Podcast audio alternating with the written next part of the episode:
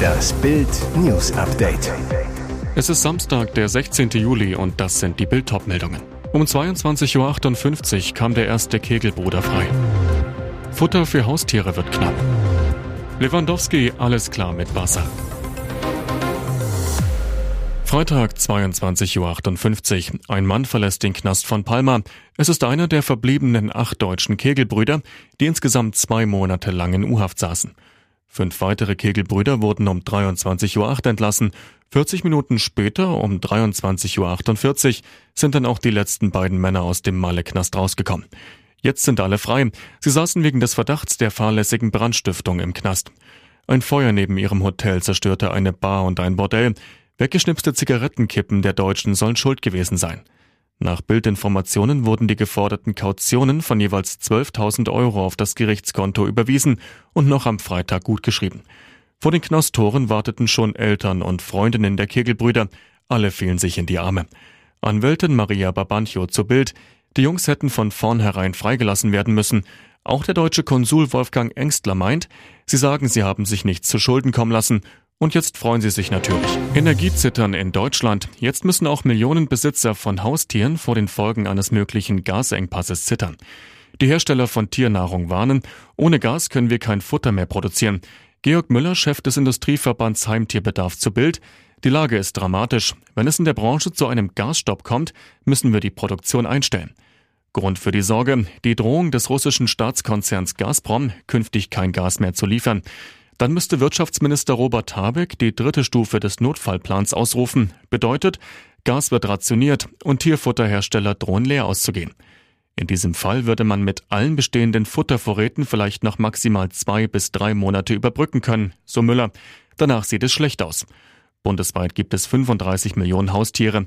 In fast jedem zweiten Haushalt lebt mindestens ein Tier, am häufigsten Katzen und Hunde. Nach dem tragischen Tod von Ivana Trump, der Ex-Frau des ehemaligen US-Präsidenten Donald Trump, am Donnerstag ist jetzt die Todesursache bekannt. Das Ergebnis der Gerichtsmedizin lautet, Ivana Trump ist infolge eines Unfalls gestorben. Sie habe durch einen stumpfen Aufprall Verletzungen am Oberkörper erlitten, teilte das Büro des zuständigen Gerichtsmediziners in New York der deutschen Presseagentur am Freitag mit. Weiter wollte sich das Büro zunächst nicht zu den Ermittlungen äußern. Laut New York Post sei Ivana Trump die Treppe runtergestürzt und dort ihren Verletzungen erlegen. Neben ihrer Leiche sei eine Tasse mit verschüttetem Kaffee gefunden worden. Die dreifache Mutter soll unter Hüftschmerzen gelitten haben und beim Gehen große Schwierigkeiten gehabt haben. Zeitweise sei sie so unsicher auf den Beinen gewesen, dass sie einen persönlichen Gesundheitshelfer brauchte, berichtet die New York Post. ZDF Fernsehgarten will Laila zensieren. Dieser Song erhitzt immer mehr Gemüter. Während der Malle-Hit Laila auf immer mehr Veranstaltungen wegen seines sexistischen Textes boykottiert wird, dreht der ZDF Fernsehgarten auf. Überraschend wurden die Interpreten DJ Robin und Schürze für die Mallorca vs. Oktoberfest-Ausgabe eingeladen, die am 31. Juli gesendet werden soll. Die Einladung der Laila-Interpreten verwundert. Der Grund? In den vergangenen Jahren tauchten Ballermann-Songs, die einen anstößigen Text haben, erst gar nicht im Fernsehgarten auf. Ein Insider zu Bild. Alle Lieder, die zu zweideutig sind oder Fäkalsprache verwenden, kommen nicht in die Sendung. Nach Bildinfos sollen deshalb die Laila-Macher gebeten worden sein, eine entsexte Version ihres Hits aufzunehmen, wenn sie im Fernsehgarten auftreten wollen. Sprich, der Malle-Hit muss umgeschrieben werden, Sonst dürfen Schürze und DJ Robin nicht in der ZDF-Show auftreten. Es ist vorbei. Robert Lewandowski verlässt den FC Bayern. Der Wechsel des Superstars ist nun endlich durch. Der beste Bundesliga-Torjäger des letzten Jahrzehnts wechselt zum FC Barcelona. Die Ablöse 45 Millionen Euro fix plus 5 Millionen Bonuszahlungen. Um die Summe wurde nach Bildinformationen noch hart gefeilscht. Barca bot 45 Millionen fix oder 40 Millionen plus 10 Millionen Boni. Am Ende einigte man sich. Für einen Spieler in Lewandowskis Alter mit nur noch einem Jahr Vertrag eine stolze Summe und ein Preis, bei dem Oliver Kahns Basta einkassiert wurde. Lewandowski erhält bei Barca einen Vierjahresvertrag bis 2026. In München war ihm nur eine Verlängerung bis 2024 angeboten worden. Um kurz nach Mitternacht in der Nacht von Freitag auf Samstag war nach Bildinformationen alles klar. Nach acht Jahren ist das erfolgreiche Kapitel von Lewandowski beim deutschen Rekordmeister beendet. Und jetzt weitere wichtige Meldungen des Tages vom Bild Newsdesk.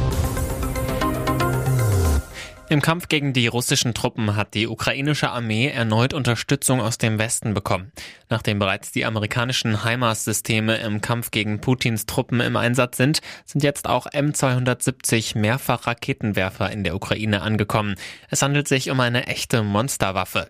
Das mittlere Artillerie-Raketensystem, wie der M270 Mehrfachraketenwerfer bei der Bundeswehr heißt, ist mit drei Soldaten besetzt. Es kann innerhalb einer Minute zwölf Boden-Boden-Raketen abfeuern. Das sind doppelt so viele wie das schon sehr effektive HIMARS-System und Ziele im Umkreis von 80 Kilometern genau treffen.